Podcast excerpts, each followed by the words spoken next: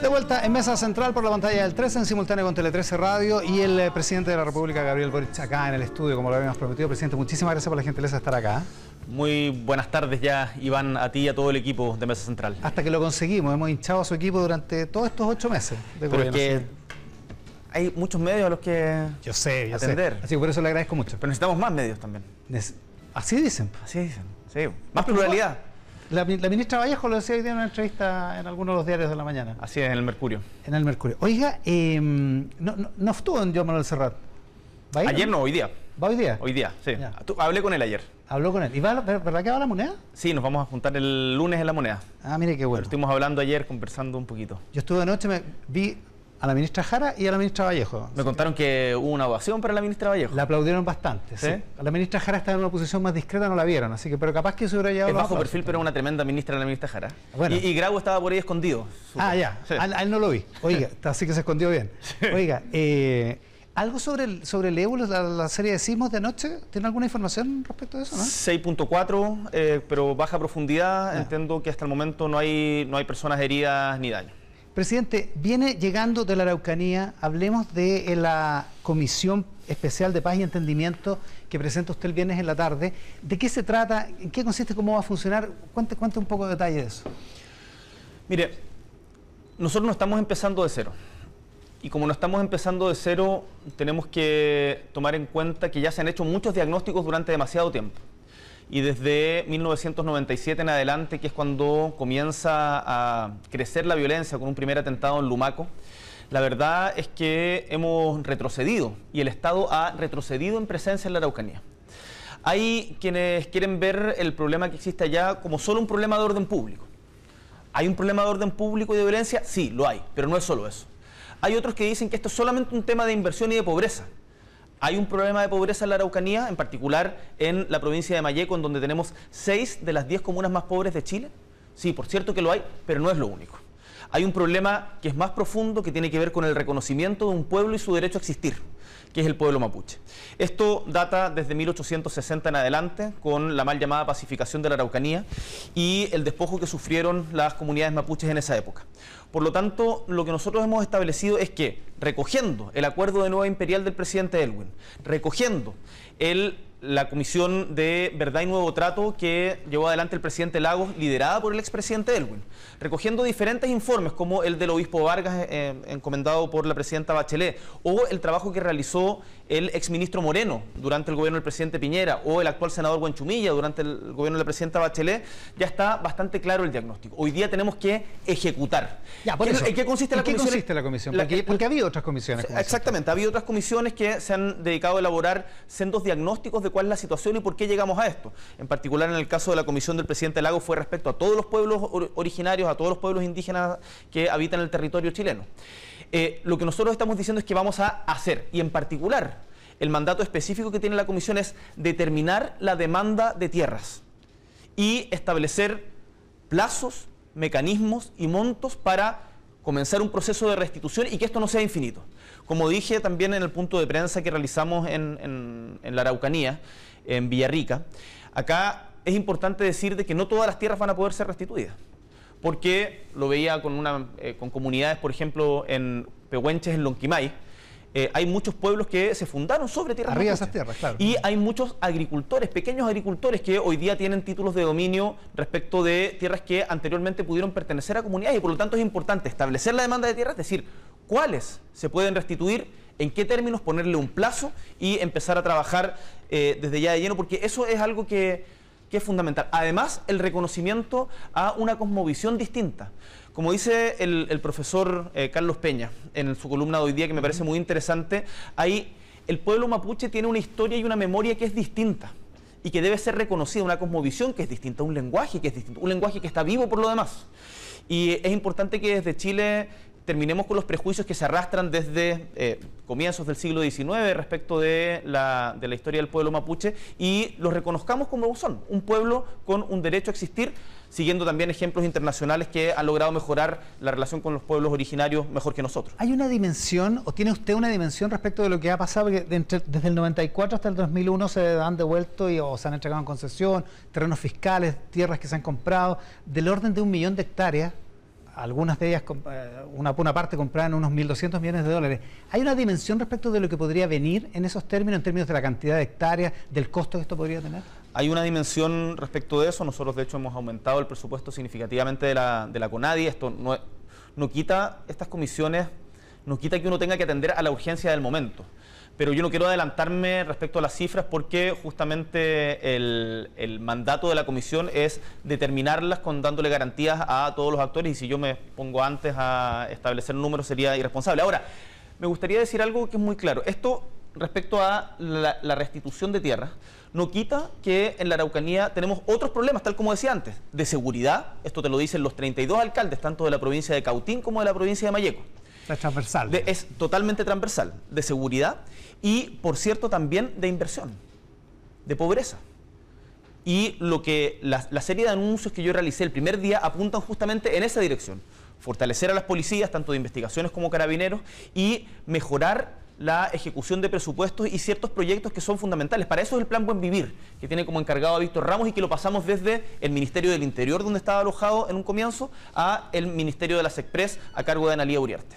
Eh, eh, presidente, em, usted dice, tenemos distintos problemas. Tenemos un problema eh, también con el terrorismo, que es una palabra que usted instaló de manera muy, muy sustantiva en este, en este viaje. ¿Por qué ahora hacer ese reconocimiento? Mire, no es una palabra que yo haya instalado, es una palabra que está dando vuelta hace mucho tiempo y cuando uno escucha los relatos de las víctimas, pienso por ejemplo en Mauro Aguilar. Mauro Aguilar es un eh, joven de 23 años que tuvo que ponerse a trabajar manejando camiones porque su padre dejó de hacerlo porque había sido víctima de un atentado. Y Mauro Aguilar en una curva, en un camino entre, eh, si, mal no recuerdo, cerca de Lumaco, en, perdón, cerca de Capitán Pastene, en una curva, lo paran y le empiezan a disparar con metralleta directo a la cara. Le volaron los dientes, eh, le quebraron la mandíbula y de suerte que las balas no llegaron un centímetro más arriba, un centímetro más abajo a la yugular, lo, lo, podrían haber matado perfectamente. Ese, eh, o, pienso también en, no sé, eh, Liceto Valle, hija de Joel Valle, que fue asesinado a mansalva. Entonces, cuando uno ve este tipo de casos, uno dice, o, el, caso del Molino Grolmus, el caso del Molino Grolmus que, lo mencioné eh, en ese momento, uno dice, mira, si nos vamos a quedar pegados en discusiones semánticas que eh, al final del día generan una revictimización, en quien esta gente pobre. ¿eh? Acá estamos independiente de que sea gente rica o pobre, da lo mismo. pero, pero da lo mismo. eso, eso da lo mismo. Pero te digo, es gente humilde, gente trabajadora, gente que nadie, nadie, nadie merece estar sometido a ese tipo de violencia. Y cuando se hace con este nivel de ensañamiento, cuando se realiza con el objetivo de generar miedo en la población, que han generado miedo en la población, cuando se hace arriesgando, poniendo en riesgo concreto o derechamente quitándole la vida a la gente, yo digo, bueno, en este caso, ¿por qué nos vamos a quedar enredados en una discusión semática? Han habido actos, desde mi punto de vista, de terrorismo en la Araucanía y yo creo que eso es importante poder decirlo. Ahora, Dicho esto, la discusión que se viene inmediatamente después es respecto de la ley antiterrorista. Exacto. ¿Qué se sigue de eso? Que es que hay que cambiarla entonces, ¿no? Mi, usted dijo que no, mi, posición, mi posición en esto, y quiero ser muy claro, es que la ley antiterrorista, y eso yo me imagino que todos van a estar de acuerdo, no porque, como lo decía la, la ministra Vallejo, no porque diga antiterrorista en su enunciado, significa que sea una mejor ley. De hecho, los resultados de la ley antiterrorista han sido pésimos para las víctimas, de acuerdo. han sido pésimos para los imputados, en donde muchas veces han habido persecuciones sin eh, garantizar los derechos del debido proceso, y ha sido pésima para el Estado de Chile, que ha tenido que pagar sendas indemnizaciones. Hoy día, ¿qué es lo que estamos haciendo nosotros? Más que modificar la ley antiterrorista o no, estamos trabajando en la ley contra el crimen organizado, porque lo que nos hemos dado cuenta también... O sea, no va a haber cambio en, ese, en esa no materia. No es parte de la agenda del gobierno la ley antiterrorista en particular. Ni los, proyectos que están en el Congreso. Lo que, lo que le quiero decir es que la seguridad es una prioridad. Prioridad en todo Chile y en particular en la Araucanía. Entonces, yo invito a los parlamentarios a que no nos enredemos en una discusión respecto de si este es el mejor mecanismo o no. Estamos de acuerdo en que tenemos que hacernos cargo del problema, que tenemos que darle mayores atribuciones a carabineros y a las policías, en que tenemos que combatir el crimen organizado, como lo hemos estado haciendo en materia de robo de madera, por ejemplo.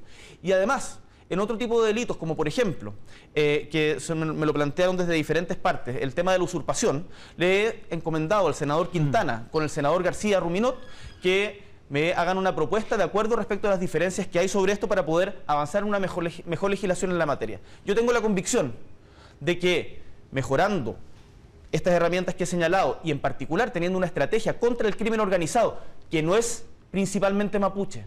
Acá hay grupos de crimen organizado que se organizan y se escudan en las legítimas demandas del pueblo mapuche para generar actos que son absolutamente incompatibles con la vida cívica. Y eso los vamos a perseguir hasta agarrarlos y que estén presos. Presidente, ¿no va a haber entonces cambios en, materia de legislación antiterrorista? ¿La ley contra el crimen organizado va a ser la principal pieza? Esa es nuestra principal pieza, y, en términos de... y el trabajo en conjunto con las policías. Ahora, respecto de los grupos que están en armas, la Coordinadora como Allego, otras ORT, Organizaciones de Resistencia Territorial, ¿pueden ser parte de un diálogo, pueden ser parte de una conversación mientras estén en armas, sí o no?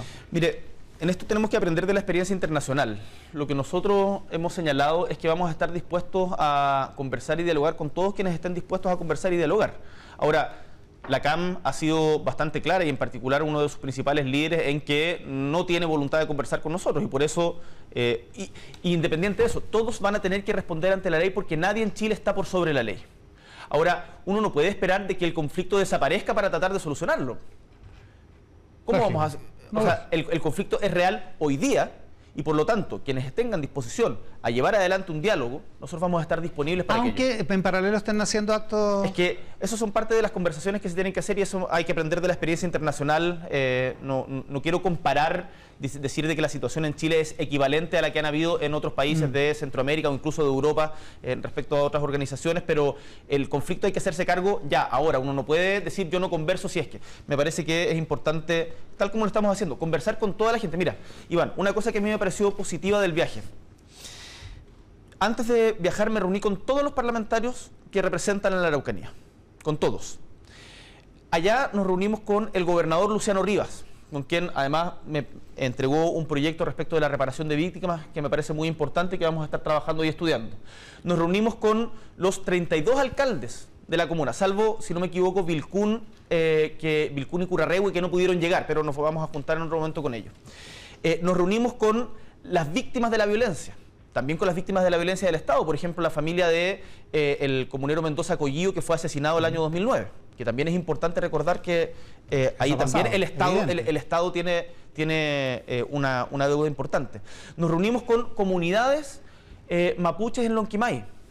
Entonces, cuando logramos generar una transversalidad y cuando todos están de acuerdo que tenemos que hacernos cargo ahora del conflicto, que no podemos seguir esperando, que es necesario establecer la dimensión política, la dimensión de reconocimiento, la dimensión económica y la dimensión de seguridad del tema, yo digo, mira, acá hay condiciones para avanzar y yo voy a poner todo mi liderazgo, todo el capital político que tenemos como gobierno y toda la decisión para que nos encaminemos hacia la paz y un nuevo, una nueva relación con el pueblo mapuche. Su viaje, presidente, se da en, un contexto especial. Hay, se habla mucho de las medidas de seguridad, los 300 carabineros que, especialmente estaban en el plan de vigilancia. Hubo atentados para, para recibirlo, entre comillas, eh, que fueron violentos esa misma mañana violentos y cobardes. jueves. Y usted dijo que eran cobardes y que iban a perseguir a los responsables. ¿Es el estado de las cosas? Una cierta debilidad del Estado en esa zona. Hay una debilidad del Estado en la zona. El, Estado ha retrocedido en la región de la Araucanía. Y, o lo han hecho retroceder, como fue el caso de la ministra Sichas. y por eso por eso para mí era muy importante, para mí y mis equipos muy importante preparar de buena manera esta visita. Acá es bien sorprendente que hay algunos que critican por qué vas, por qué no vas, porque eh, vas en esta fecha o no vas en esta fecha, porque eh, hay seguridad o porque no hay seguridad, porque lo hacemos con calma o eh, si no es improvisado. Mira, acá lo importante es que estamos trabajando. Yo respecto a, materia de seguridad, ustedes pueden ver las imágenes en la, interacción que tuvimos con la gente en Lonquimay, en Villarrica, eh, en, en, Angol. Sí, usted no andaba bloqueado. O sea, yo, no, es que, andaba como en una cápsula encerrado mm. sin conversar con la gente. Conversamos con todos quienes habían que conversar, pero además seguimos los protocolos que Carabineros establece para este tipo de situaciones. Pero constatando esa debilidad del Estado, presidente, ¿usted volvería a escribir un tuit como el que se ha reflotado en estos días, el, el SDT liberado? Mira, yo efectivamente visité la comunidad de, de Temucuicuy y hoy día las responsabilidades que tengo como presidente de la República, pero por sobre todo en esta materia como jefe de Estado, eh, me llaman de todas maneras a la prudencia de construir otra forma de llegar a las soluciones que eh, tweets rimbombantes como ese. Ya. Oiga, mira, Iván, porque hay, algunos dicen las, hablan de los cambios de opinión. Yo creo que es muy sano en política no solo cambiar de opinión, sino comportarse acorde a las responsabilidades que uno tiene. No, de hecho, es una inteligencia, presidente. Yo, mis convicciones y principios los mantengo a firme. Entiendo que como presidente de la República, y en este caso en particular como jefe de Estado, tengo una responsabilidad mayor de la cual tengo que hacerme cargo. Eso por significa lo tanto, que hay cosas que no puede decir, pero que diría. Y, por, lo, y, por lo tanto, no, estamos, no, yo hoy día habito la presidencia de la República, habito la jefatura de Estado y por lo tanto solamente me debo a todos los chilenos y chilenas, no a gustitos personales o cuestiones de esas características. Se le ha criticado que los cambios de opinión vienen sin una explicación, vienen sin... Porque es cierto, usted ahora es presidente de la República y entonces tiene otras responsabilidades, pero también puede pensar distinto, también puede pensar que efectivamente decir que Temucuicó es un territorio liberado es un eh, despropósito. Bueno, en, en, en muchas cosas, en muchas cosas yo creo que es muy sano poder ante la evidencia cambiar de opinión. Y, me parece que en particular respecto a lo que tú te refieres, es importante avanzar hacia un proceso de restitución territorial en donde haya un diálogo entre el Estado y las comunidades, pero no puede ser que haya sectores en Chile, sea Temucuicuy o La Pincoya, Exacto. en donde el Estado no pueda entrar. No quiero estigmatizar en particular porque sé que hay un tremendo trabajo social realizado en La Pincoya o en, otra, o en otros barrios que pero hay barrios innominados, hay barrios que no se pueden entrar. Y eso no es aceptable y nosotros como gobierno estamos empeñados en recuperar todos los espacios públicos. Y déjame darte otra, otra muestra de aquello. Yo le he encargado a los delegados regionales, a los, delegados presidenciales, en particular la tarea de la recuperación de los espacios públicos, en trabajo conjunto con las autoridades eh, locales, los alcaldes y con el sector privado. Así hemos recuperado, por ejemplo, el centro de Arica con el delegado Sanzana, el centro de La Serena con el trabajo que ha realizado también el delegado Quesada. Eh, hemos hecho un trabajo muy intenso que es de ida y vuelta, porque es una cuestión bien difícil, en el barrio Meix con la delegada Martínez y eh, en la plaza de Maipú con el alcalde Tomás Bodano y la delegada Martínez. Lo mismo en el Paseo Barros Arana en Concepción. Eh, en Antofagasta, el centro cívico de Antofagasta, yo le di dos semanas a la delegada para que lo pintáramos, había ya fiscalización de servicios de impuestos internos, de salubridad y recuperáramos el centro para sus habitantes. Y estamos avanzando en esa dirección. Falta, por supuesto que falta, pero toda nuestra energía está puesta en recuperar los espacios públicos para los chilenos. Presidente, ocho meses de gobierno, los cumplió el, viernes. ¿Cuál ha sido el momento más difícil de estos ocho meses? Em, está lleno de, dificultades eh, cotidianas, pero sin lugar a dudas el resultado del 4 de septiembre fue un momento muy, muy complejo políticamente. Eh, la, también la visita de la ministra del Interior a, la Araucanía el 13 de marzo, si mal no recuerdo, mm. el martes 13 de marzo, fue un momento difícil porque dio cuenta de que acá no hay espacio para voluntarismo y esto no lo estoy responsabilizando, yo tengo la mejor opinión de la ministra Sichi y espero eh, volver a que volvamos a colaborar pronto. Esto fue una responsabilidad de todo el gobierno y, nos dimos cuenta efectivamente de que otra cosa es con guitarra. Y yo creo que es bueno decirlo así y hacerse cargo de esa responsabilidad. ¿Qué pasó el 4 de septiembre en, lo profundo, en lo políticamente profundo? Em, ¿El país cambió? ¿Cambió el estado de ánimo? ¿El proyecto, lo que la propuesta era mala? ¿Qué, es lo que pasó el 4 de septiembre? Mira, sin lugar a dudas es multicausal. Eh, acá no hay una explicación que pueda dar cuenta de un proceso tan complejo pero lo que hemos aprendido de la historia larga de Chile, pero también de la historia reciente, es que no podemos guiarnos solamente por estados de ánimo em, acotados en el tiempo para tratar de dar soluciones permanentes en el tiempo. Y en ese sentido, yo creo que desde la izquierda y desde los sectores progresistas cometimos un error al embriagarnos de alguna manera con el resultado del plebiscito de entrada y el resultado de la elección de convencionales y espero que la derecha y los sectores eh, que defendieron la opción legítima del rechazo no cometan ese mismo error respecto al resultado del plebiscito. Pasó que el texto propuesto no convenció a la mayoría de los chilenos. Y en ese sentido yo dije una frase que ha sido muy criticada y, creo que bien vale enmendarla. Eh, eh, ocupé la frase, ser un adelantado a tu época es una manera inteligente, mm. es una manera elegante de estar equivocado. Lo que yo quería decir realmente es pretender ser un adelantado a tu época porque acá es decir, como no, entendieron lo que yo quería decir. No, no se mm. trata de eso. Pretender estar adelantado a tu época es una manera elegante de estar equivocado. Y yo creo que finalmente lo que dio cuenta la mayoría del pueblo de Chile es que esa eh, la propuesta no convencía. Ahora, hay muchos aspectos que son rescatables, hay muchos aspectos que, por cierto, tenemos que avanzar y yo recojo, más allá de, los titulares o de las frases que uno siempre en, política se dan, recojo el fondo de lo que señalaba el senador Macaya en la entrevista, bueno, o en la postura que ha tenido respecto a estos temas en el último tiempo, de que no podemos dejar pasar el tema constitucional. Hay algunos que dicen esto no es prioridad. Hay cosas que eventualmente pueden ser no prioridades urgentes, pero sin embargo son muy importantes. Son importantes, sin Y el tema constitucional es sin lugar a dudas uno de ellos. Ahora, la presidenta de uno de los partidos que lo apoya, Flavia mm, Torrealba, decía el otro día que el, momento constituyente pasó. ¿Usted está de acuerdo con eso? No, yo creo que el momento constituyente sigue eh, plenamente vigente y si no lo resolvemos es una bomba de tiempo. Eh, ayer se cumplieron dos, tres años del 15 de noviembre. No, se cumple en el... Oh, bueno, perdón. Sí. Eh, ahora pronto.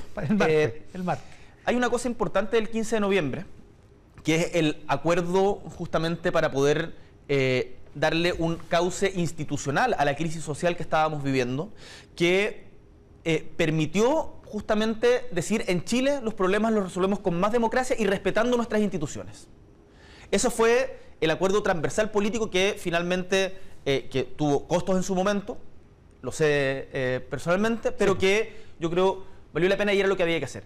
Si es que no logramos darle una resolución al problema constitucional, en la próxima crisis, que de seguro va a haber, va a ser muy difícil decirle y convencer a la ciudadanía que está viendo, no, ahora la política sí se va a poner de acuerdo. Y vamos a cambiar la constitución. Y vamos a cambiar la constitución. Entonces, hagámonos cargo ahora de este tema. No hay toda oportunidad. A propósito, ¿cuándo se dio cuenta de que iba mal perfilado esto para la prueba y para su gobierno?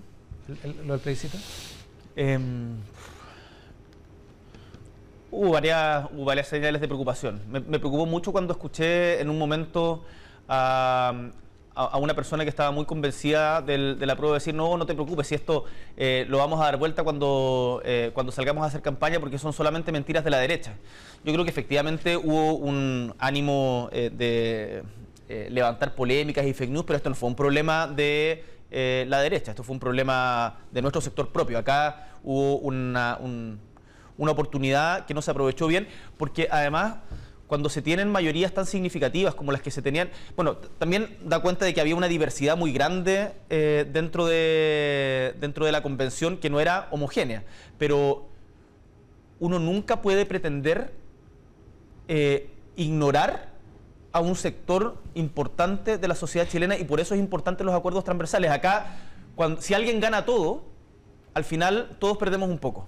Y eso es parte del aprendizaje, creo, de este proceso constituyente y del cual espero que saquemos lecciones eh, que nos lleven a buen puerto. Presidente, volvamos sobre el tema de seguridad, esta vez desde otra perspectiva, desde la perspectiva de la legitimidad de carabineros. ¿Usted está de acuerdo con la frase de la ministra del Interior cuando ella dice no es atentar contra los derechos humanos, aplicar la fuerza a una persona que hay que detenerla y que no quiere ser detenida?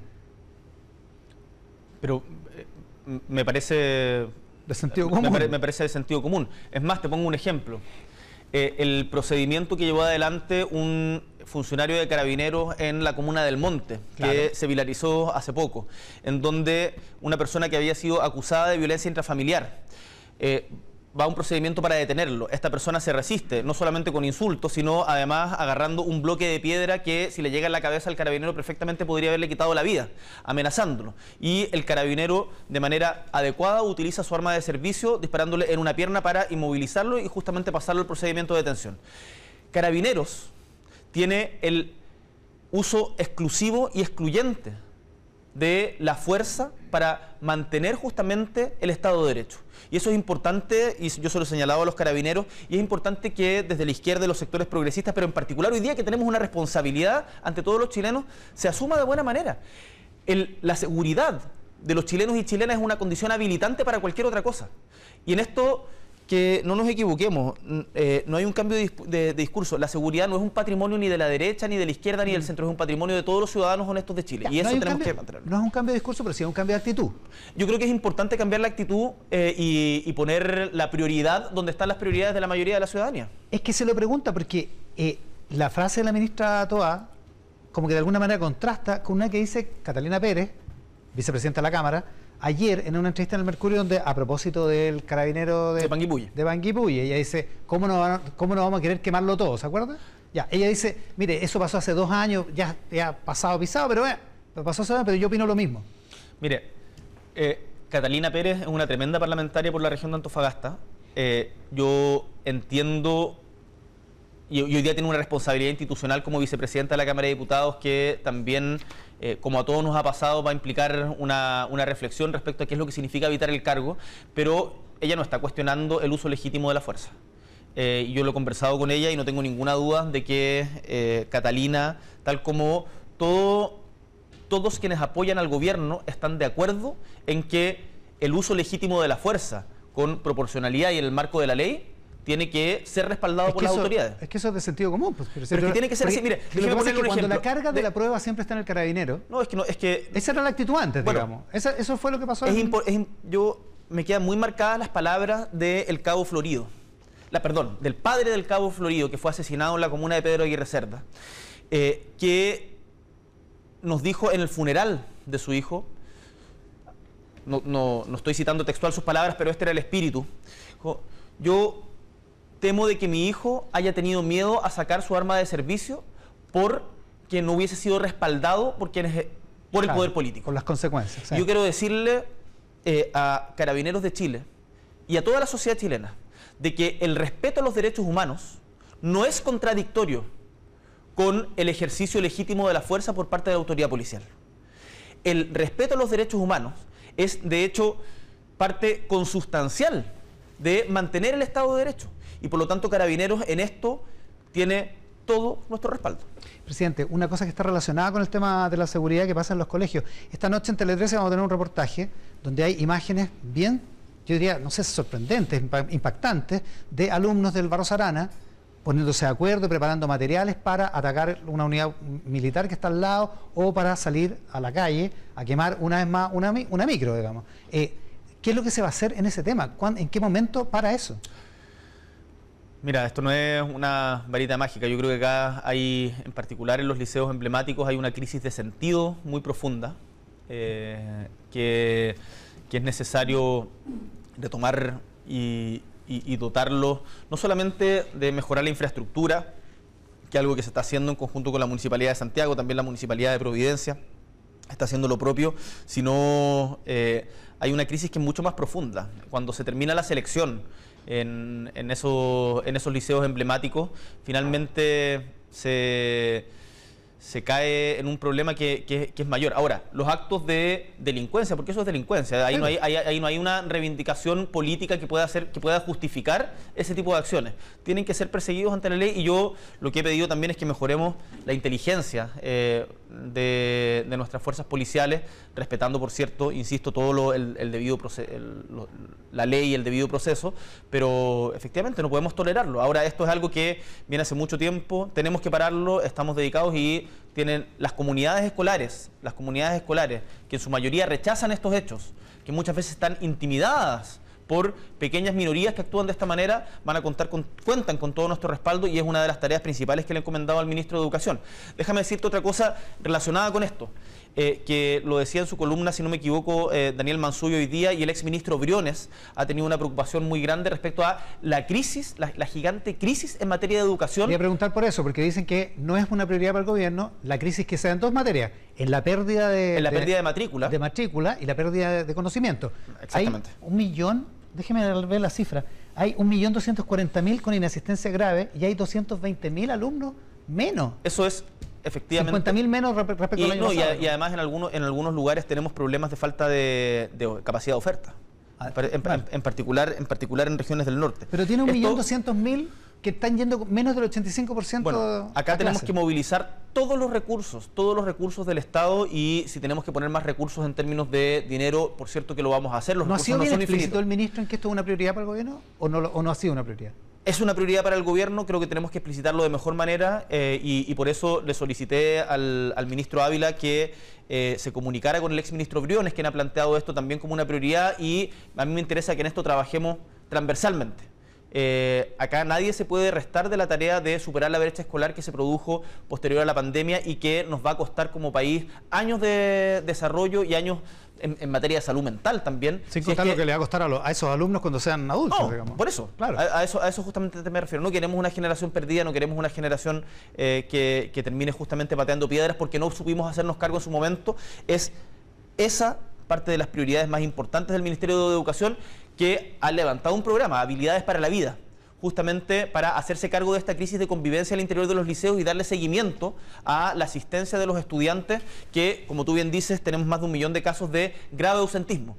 Eh, pero si tenemos que hacer más, vamos a hacer más y vamos a escuchar las recomendaciones que tengan desde otros sectores. En esa misma lógica, eh, ¿usted entiende que es bien contraintuitivo no seguir apoyando los liceos bicentenarios, no? Pero, digo, para, la gente... Pero, es que eso, no es así. Eso no es así. Ahí ha habido, lo, dijo el ministro. lo, dijo, el ministro en una entrevista en la radio. Ha habido, Ha, habido una, eh, creo, falta, un debate ficticio en, en, torno a eso. O sea, se está acabando ese programa y no se va a renovar porque ahora lo que viene es la inclusión más que la selección. así lo explica el ministro. Pero nosotros no estamos dando, nosotros no estamos dando término anticipado a un programa, ni, ni, quitando, ni quitándole recursos. Eh, y por cierto, yo he señalado permanentemente. Y, esos liceos van a seguir existiendo. Y, además. y esos liceos van a seguir existiendo. Entonces, acá se instala como que el gobierno decidió cerrar los liceos, los liceos bicentenarios. no, pero yo no dije eso. yo lo que digo es. Usted, usted, Iván, no dice eso, pero así ha sido planteado en el debate público, como que nosotros venimos acá con una intención de cerrar los liceos bicentenarios. Eso no es así. Eso no es así. Nosotros estamos siguiendo con los pasos de la ley y si hay que revisar ciertos aspectos, bienvenido a revisarlos. Acá yo creo que la experiencia que ha habido con los liceos emblemáticos es una buena señal de advertencia respecto de eh, que en el camino hay que vender cosas. Mira, déjame decirte algo.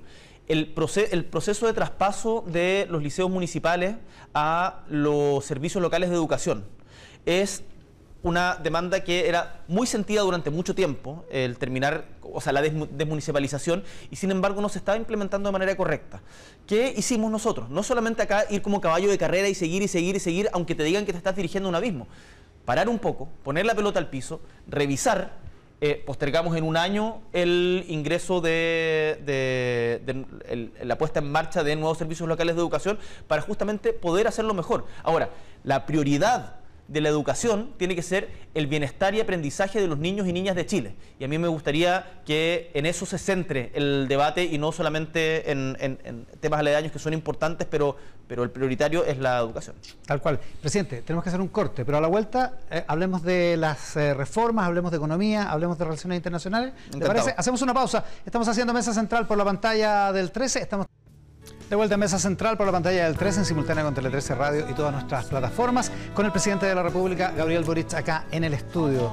Presidente, oiga, una cosa que se me quedó ligada al tema de la seguridad antes del en el, en bloque anterior, eh, renunció uno de los candidatos a la quina a fiscal nacional, renunció a la carrera. Eh, ¿qué, pasa ahí? ¿Se reemplaza para que usted tenga una quina para elegir o, o elige entre los cuatro que quedan? hay, una discusión en, marcha con opiniones contradictorias respecto a eso. Renunció efectivamente el, señor Ríos, esa renuncia tiene que hacerse formalmente porque hasta, hasta ayer por lo menos la renuncia se había hecho de manera pública, pero no con todas las cuestiones formales. Todos los requisitos. Y, y hay diferentes alternativas. Entiendo que hay que elegir entre las tres personas que tuvieron también votación. Hubo tres personas que tuvieron tres votos que no entraron a la quina, que eventualmente podrían entrar. para que corra la lista. Para que corra la lista. Pero, pero como tienen además los mismos votos, parece que tiene que ser el sorteo entre esas tres. Es un procedimiento bien enredado. Espero que se resuelva mañana a la brevedad.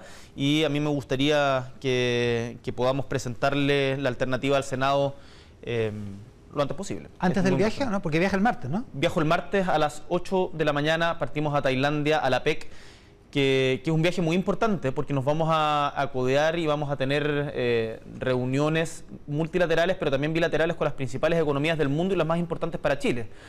Quiero, puedo anunciar que voy a tener reunión con eh, el presidente de China, eh, con, vamos a tener reunión con Estados Unidos, vamos a tener reunión con Canadá, Em, y además con bueno, los países que son parte de, la PEC, donde se concentran parte de las economías más importantes del mundo. Quiero que hablemos al tiro de eso, pero antes del viaje nos sale el nombramiento, la proposición al Senado del fiscal, ¿no? No, prefiero no adelantarme, prefiero no adelantarme. Pero podría ser. Podría ser. Ya. Oiga, hablemos un poco de relaciones internacionales, después hablamos, ligado a eso al tema económico local. Em, eh, la PEC está en el epicentro de una de las controversias de su gobierno, que es cuán convencido está de las relaciones internacionales económicas, de los tratados de libre comercio, porque eh, ha sido controvertido el, eh, papel del subsecretario de Relaciones Económicas Internacionales. Las ideas del subsecretario Humada ¿Son sus ideas también? El subsecretario Ma ha jugado un rol tremendamente importante, en particular en la negociación de, la modernización del tratado con la Unión Europea, en donde vamos a poder darle muy buenas noticias a, a nuestro país defendiendo los intereses nacionales, pero además plenamente conscientes de que hoy día ningún país del mundo puede pretender ser una autarquía y la inserción no solo comercial, sino cultural y política en el mundo de Chile es tremendamente importante para nosotros. Vamos a firmar el acuerdo de modernización con la Unión Europea durante este año 2022 y en eso el subsecretario Ma ha jugado un rol importante. Efectivamente han habido algunas polémicas, eh, pero yo lo he conversado con él y él está alineado a la postura que tiene nuestro gobierno. Y nuestro gobierno tiene la postura de que Chile es un país inserto en el mundo, que defiende sus intereses, defiende la necesidad o la, la posibilidad de tener un nuevo modelo de desarrollo, pero eso no es excluyente bajo ningún punto de vista con la integración comercial que hemos desarrollado a lo largo de más de 25 años. Lo que pasa es que todo, no sé si la sospecha, pero por, pero por lo menos la, la visión viene de las actuaciones anteriores, de lo que se ha escrito, de lo que se ha escrito no solo en redes sociales, de lo que se ha escrito académicamente en términos de, eh, de haber desconfiado de los tratados de libre comercio. Usted mismo fue parte de una, de una plataforma que era Chile mejor sin primero sin TPP y después sin tratados de libre comercio en general. No, no, no, no, no, no, eso no es cierto. Ya, a ver. No, Iván, eso, eso no es cierto. Yo jamás he dicho que Chile no tiene que tener tratados de libre comercio. Pero fue parte de la, de la, plataforma que se llamaba Chile Mejor, Chile Mejor sin TPP, ¿o no? Sin TPP en particular, sí. y, y después se convirtió en Chile Mejor sin TLC. yo no he sido, no he sido parte de... No llegó hasta allá, digamos. Eh, no, no cuestiono la integración comercial de Chile en el mundo. Creo que la integración no tiene que ser solo comercial, sino que también es importante que en particular con los países que tenemos valores democráticos compartidos, profundicemos esa relación porque la democracia no es algo que en estos días se pueda dar por sentado, lo hemos visto en todo, eh, en todo el mundo. Pero además eh, nosotros estamos elaborando desde nuestro gobierno y también recogiendo parte del trabajo que se hizo en gobiernos anteriores, una estrategia para un nuevo modelo de desarrollo. Chile tiene condiciones únicas en el mundo para dar un salto hacia adelante eh, que, que le mejore la calidad de vida de los chilenos y chilenas y que no sea solamente una cuestión extractivista de recursos naturales. Tenemos litio, tenemos cobre, podemos producir hidrógeno verde, tenemos conocimiento en las universidades, tenemos una de las costas más largas del mundo, en donde además tenemos el 52% de nuestras áreas marítimas protegidas. Somos pioneros a nivel mundial en la protección de los océanos. Entonces, hay en materia de relaciones internacionales muchas cosas que estamos haciendo que podemos hacer y yo lo que doy con claridad y certeza es que Chile mantiene su integración comercial. Lo que hemos puesto en cuestionamiento, en línea con lo que se está discutiendo en la Unión Europea, es el mecanismo de resolución de las controversias, en particular entre empresas transnacionales y estados, donde desde nuestra perspectiva se podían afectar los intereses de los estados y el bien común a favor de determinadas empresas. Y eso se está revisando en la Unión Europea y nosotros le hemos propuesto a los países miembros del TPP, ya aprobado el TPP por el Congreso de Chile, que eh, no solamente tengamos estas side letters en particular, sino que además iniciemos y lideremos un proceso de revisión del mecanismo de resolución de controversia. ¿Hay fecha para esto? Porque se decía noviembre para lo de la Unión Europea y antes de fin de año para el TPP-11 para depositarlo. Se, mantiene. ¿Se mantiene eso? Se mantiene. Pero no hay una fecha específica. Y, me, gustaría, me gustaría dar una, una tranquilidad porque... Eh, a mí el TPP yo no es que me haya convencido de que sea la gran panacea. Yo creo que el TPP, la discusión sobre el TPP está lleno de... es, muy impermeable a los argumentos. Mm. Eh, pareciera que cada uno se quedó en su posición y no se Con mueve su ahí. interpretación, claro. Em, em, yo sé que hay mucha preocupación en particular por el tema de las semillas. Yo le puedo asegurar a todos quienes tienen esa preocupación de que Chile va a defender su soberanía agroalimentaria y en particular la soberanía respecto a las semillas y que una vez que Estados Unidos se fue del tratado, toda la discusión, todo el capítulo de propiedad intelectual eh, quedó fuera del mismo y por lo tanto ha mejorado sustantivamente. Dijo que se va a juntar con Xi, con Xi Jinping, sí. que se va a juntar con Biden. Y con eh, Justin Trudeau. con Justin Trudeau. Se juntan mañana Biden y Xi Jinping, primera vez que se juntan así eh, cara a cara. y una en el G20, entiendo. En el G20, exactamente. Y una de las tensiones entre Xi Jinping y Biden ha sido el tema de Taiwán. ¿Chile tendría la misma libertad para opinar si es que hubiera algún problema, si China agrediera a Taiwán, ¿tendría Chile la misma libertad que usted ha tenido para criticar duramente la invasión rusa a Ucrania? Mm, Prefiero no ponerme en un escenario de invasión y guerra y, guerra y guerra mundial ahora. No, porque es un escenario catastrófico. Es un escenario catastrófico. Y, esas cosas no se comentan, hay que evaluarlas eh, diplomáticamente. Una de las cosas, mira, la prudencia tiene que acompañar la labor de un jefe de Estado y esto no sé, yo no, soy opinólogo de, situaciones eh, posibles. De acuerdo, de acuerdo, pero sí lo que subyace en la pregunta, presidente, es el poder, que el poder económico chino a veces inhibe algunas declaraciones de los estados donde ese, donde ese poder económico se hace presente. Espero que no tengamos que enfrentarnos a esas circunstancias. Ahora, es muy claro también de que hay momentos en la historia en que el poder económico déjame ponerte el caso del presidente Ricardo Lagos cuando le dice que no a el presidente Bush respecto del voto del Consejo de Seguridad por la invasión a Irak. La invasión a Irak sí. Eh, en donde ahí se impusieron las convicciones que firmemente se habían eh, formado el presidente Lagos y eso me parece que habla muy bien de las instituciones y de la dignidad de la posición chilena en el mundo. Presidente, la reforma de pensiones. Tremendamente importante. La va a sacar, es tremendamente importante. ¿La va a sacar el gobierno con un parlamento eh, donde es minoritario? La tenemos que sacar. ¿Sí? Las personas no entenderían que después de dos intentos frustrados en dos gobiernos de diferentes signos, no seamos capaces de ponernos de acuerdo para eh, sacar una reforma que mejore las pensiones a los chilenos y chilenas. Así que yo espero que acá prime la altura de miras. Eh, acá esta es una reforma que trae beneficios muy concretos. Mira, déjame ponerte un ejemplo. Una mujer pensionada que ganó 400 mil pesos durante, en promedio durante su vida laboral y tuvo un 50% de lagunas, producto generalmente de los trabajos de cuidado no remunerados, recibe hoy día una pensión de 257.651 pesos. Ya aprobada la reforma, obtendría una pensión de 392.525 pesos mensuales. O sea, casi el 100%. Eso es, un aumento, es un aumento sustantivo inmediato en la reforma. ¿Cómo vamos a seguir trancándonos la pelota entre nosotros? Eh, una, te pongo otro ejemplo respecto a los pensionados futuros. Una mujer de 24 años que en 2023 gana 400 mil pesos mensuales durante su vida laboral y que tenga un 50% de lagunas, sin reforma recibiría una pensión de 302 mil pesos. Al, terminar, a los al terminar. ¿ya? Eh, con la reforma, con la reforma, tendría una pensión de 497.173 pesos. Entonces, acá estamos hablando de cambios sustantivos que mejoran la calidad de vida de las personas y, que se hacen cargo del sentido también, quizás eh, nos, falta por avanzar todavía. La palabra jubilación viene de júbilo. Hoy día la jubilación es más bien equivalente a miseria. Y eso no podemos seguir permitiendo. Ya, no puede ser, es un cambio sustantivo, tiene razón, si los, si los cálculos son correctos, eh, parece, hace, hace todo el sentido del mundo. La pregunta es por qué en la reforma de pensiones podría convertirse más bien en una reforma anti-AFP o para terminar con las AFP, más que en destacar los beneficios que son eh, eh, impresionantes del, sistema que se está proponiendo. Iván, el principal objetivo de la reforma de pensiones es que las pensiones de ustedes que están en su casa mejoren. Eso es el principal norte que tenemos. Para eso, por cierto, que hay cambios también en la administración. Pero estamos manteniendo cuestiones que hemos entendido que son importantes para los chilenos y chilenas. La propiedad de los fondos, la posibilidad de herencia respecto de esos fondos y la posibilidad de elegir quién administra esos fondos. Todos esos principios en nuestra reforma de pensiones se mantienen. Esta no es la reforma que yo me hubiese imaginado en un comienzo.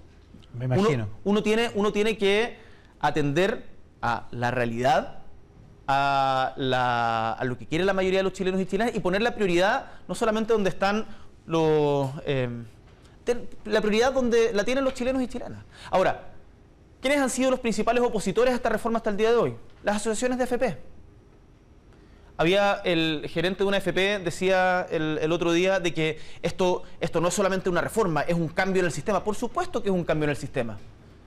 Si el sistema que tenemos actualmente no funciona, y eso todas las personas que están en su casa lo saben perfectamente.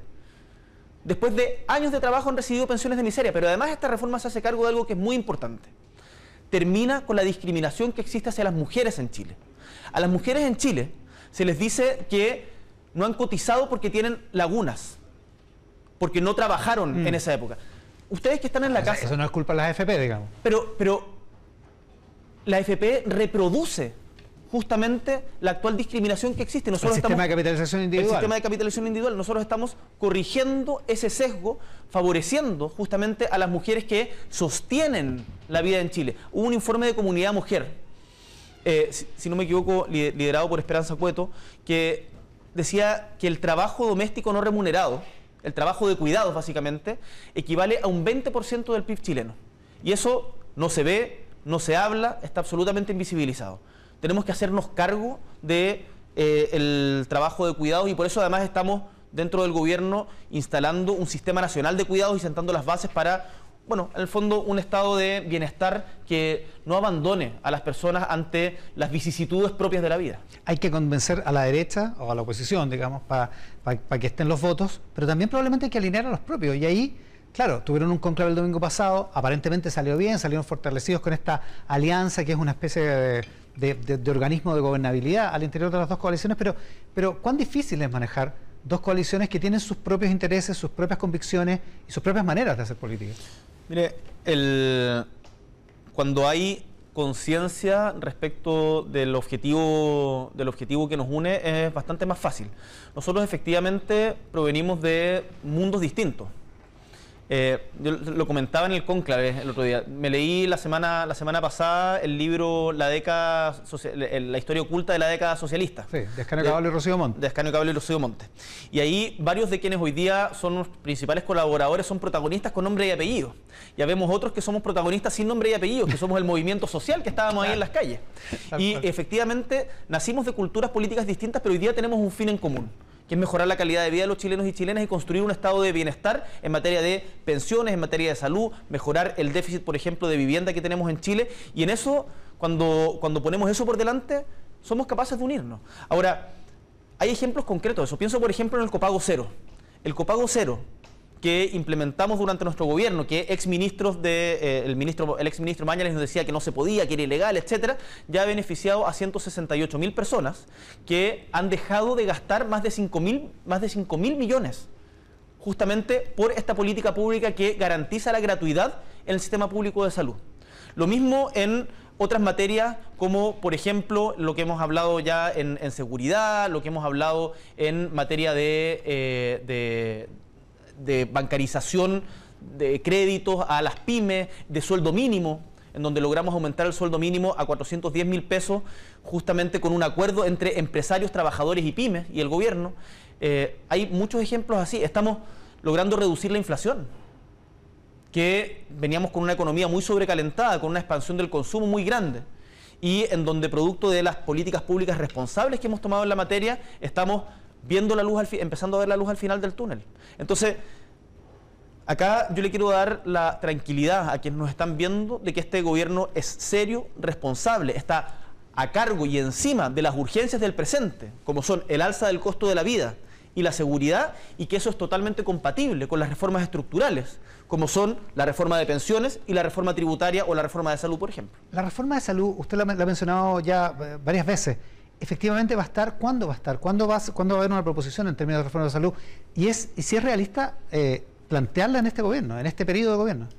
Piano, piano, balontano. Eh, en este tenemos la reforma tributaria ingresada y avanzando en la Cámara y en esto agradezco la colaboración que hemos tenido de nuestra alianza de gobierno y también de algunos diputados de Renovación Nacional que han permitido justamente que esta avance porque se entiende que, eh, y de la democracia cristiana, por cierto, se entiende que es necesario redistribuir de mejor manera la riqueza en Chile. Y que justamente para financiar mejores pensiones tenemos que tener una reforma tributaria. Es muy paradójico algunas, eh, eh, algunos argumentos que te dan ciertos sectores de derecha, en donde te dicen, eh, suba las pensiones al tiro. Y yo le digo, ¿pero con qué recursos? Si ellos mismos están en contra de la reforma tributaria. Con impuestos generales. Con impuestos generales. Entonces, ayúdame a aprobar la reforma tributaria. No, es un oxímoron de ese. Exactamente. No, pasa una cosa sin la otra. Oiga, a propósito entonces, de la entonces, entonces, estamos con la reforma tributaria, la reforma de pensiones, que son reformas de gran calado estructurales, eh, que queremos sacarla adelante. Cuando logremos pasar ese paso, vamos con la reforma de salud, pero eso no quita que atendamos la urgencia de hoy en materia de salud, que se llama listas de espera, listas de espera y en mm. particular salud mental, que es uno de los temas que a mí también me interesa. A propósito que mencionó la ADC ahí de Soslayo, ¿Fue un error no haberla hecho entrar al gobierno todavía o desde el principio? Es que las divisiones o el debate interno de la democracia cristiana, eh, ellos mismos decidieron no ser parte, ellos mismos decidieron eh, mantener una independencia colaborativa, que es lo que yo he visto, por ejemplo, del actual presidente interino, entiendo, de la democracia cristiana, Alberto Undurraga. O reconozco la, pega importante que ha hecho el diputado Cifuentes. O sea, no se puede eh, convidar al que no quiere venir a la fiesta. Claro.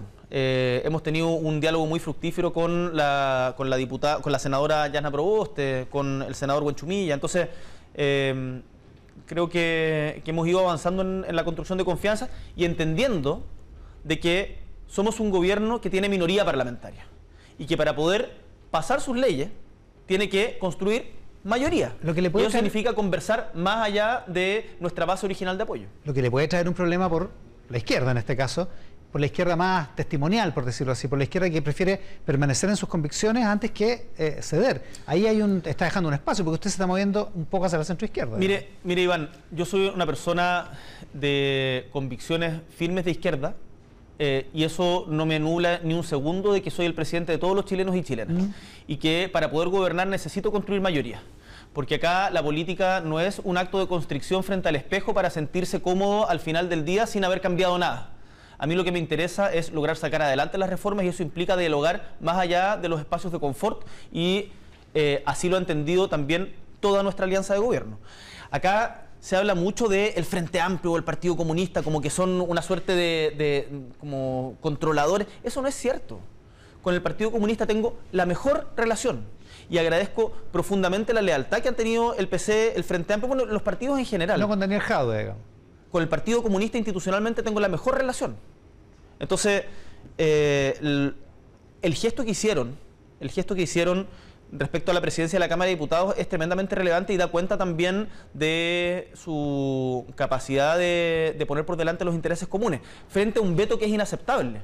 Porque el Partido Comunista Chileno, democrático, de grandes luchas sociales, tiene todo el derecho a aspirar a presidir en, durante este periodo de la Cámara de Diputados. ¿Usted realmente cree que es anticomunismo o es una crítica política legítima?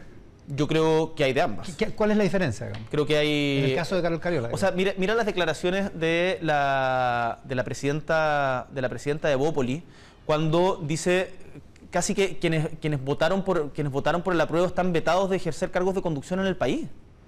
Y en Chile existe un anticomunismo eh, de, de, larga data. De larga data, y eso me parece que no tiene sentido negarlo. Y yo recordaba la, la frase del pastor luterano en justamente en, el cónclave eh, que, eh, que se hizo muy conocida, que decía, primero vinieron por los comunistas y a mí no me importó porque no era comunista. Después vinieron por los sindicalistas y a mí no me importó porque no era sindicalista. Después vinieron por los judíos y a mí no me importó porque no era judío. Después vinieron por mí, pero ya no había nadie por quien me defendiera. Y por lo tanto, al anticomunismo hay que ponerle coto. Una cosa es la crítica política y otra es tratar de vetar a algunos por pensar distinto a ellos. ¿Usted piensa que es necesario tener eh, grupos antifascistas como planteó Jadwe? No comento las declaraciones del alcalde, creo que está en, otra sintonía en este momento. Oiga, una última cosa sobre economía antes que se nos vaya el tiempo. Em, se habló en el cónclave, me parece que fue el senador Lagos Weber que dijo, oiga, entre otras cosas, ordenémonos y no andemos pidiendo por la prensa ayuda económica porque eso presiona al gobierno en un, en un ámbito que es incómodo, porque en la lucha antiinflacionaria las ayudas económicas directas son un, mal remedio, digamos, desde ese punto de vista. Eh, ¿Va a haber ayudas económicas si es que la situación económica recrudece aún más? Nosotros estamos absolutamente claros de que las prioridades de los chilenos hoy día en la inmediatez, en la urgencia, en lo cotidiano, es la seguridad y el alza en el costo de la vida. Hoy día quien iba a la feria con 10 lucas ya no puede ir a la feria con 10 lucas. Y por lo tanto nunca vamos a dejar de apoyar a las familias y por eso levantamos el plan Chile Apoya que movilizó más de 3.700 millones de dólares para justamente más de un punto del PIB para poder entregar beneficios concretos en cuestiones bien significativas como la parafina o ciertos bonos específicos, el bono invierno, etcétera. Si es necesario a tomar más de estas medidas, por cierto que lo vamos a hacer, ahora es importante que mantengamos la responsabilidad fiscal para justamente poder salir del ciclo inflacionario que eh, se está viviendo en el mundo, pero que también vivimos en Chile. Tuvimos buenas noticias hace poquito, logramos bajar por primera vez, romper la tendencia, no por primera vez, pero romper la tendencia de, la inflación. y por eso es muy importante que... Eh, que no se caiga en, la tentación de medidas que pueden parecer muy atractivas en el corto plazo, pero que te descarrilan económicamente y al final después no hay cómo pararla. Eh, ¿Va a tener el, alza del pasaje a la micro en Santiago? Lo estamos discutiendo, estamos discutiendo con el ministro de Transporte, es parte de las discusiones que tenemos en el, en el Comité Político permanentemente. Uno no puede mantener congelado eternamente eh, el, el, precio, el precio de la locomoción, pero entendemos de que hoy día la situación económica de la familia es muy complicada y tenemos que ser capaces de compatibilizar aquello. Así que estamos discutiendo cuáles son las mejores alternativas y tiempo, pero que las familias no se, no se olviden de que eh, sabemos que la prioridad está justamente en seguridad y en alza del costo de la vida y en esa dirección estamos trabajando como gobierno. Presidente, muchísimas gracias por la gentileza de estar hoy día con nosotros. Un gustazo, Iván, que les vaya muy muy bien. Con el presidente Gabriel Boric cerramos esta edición.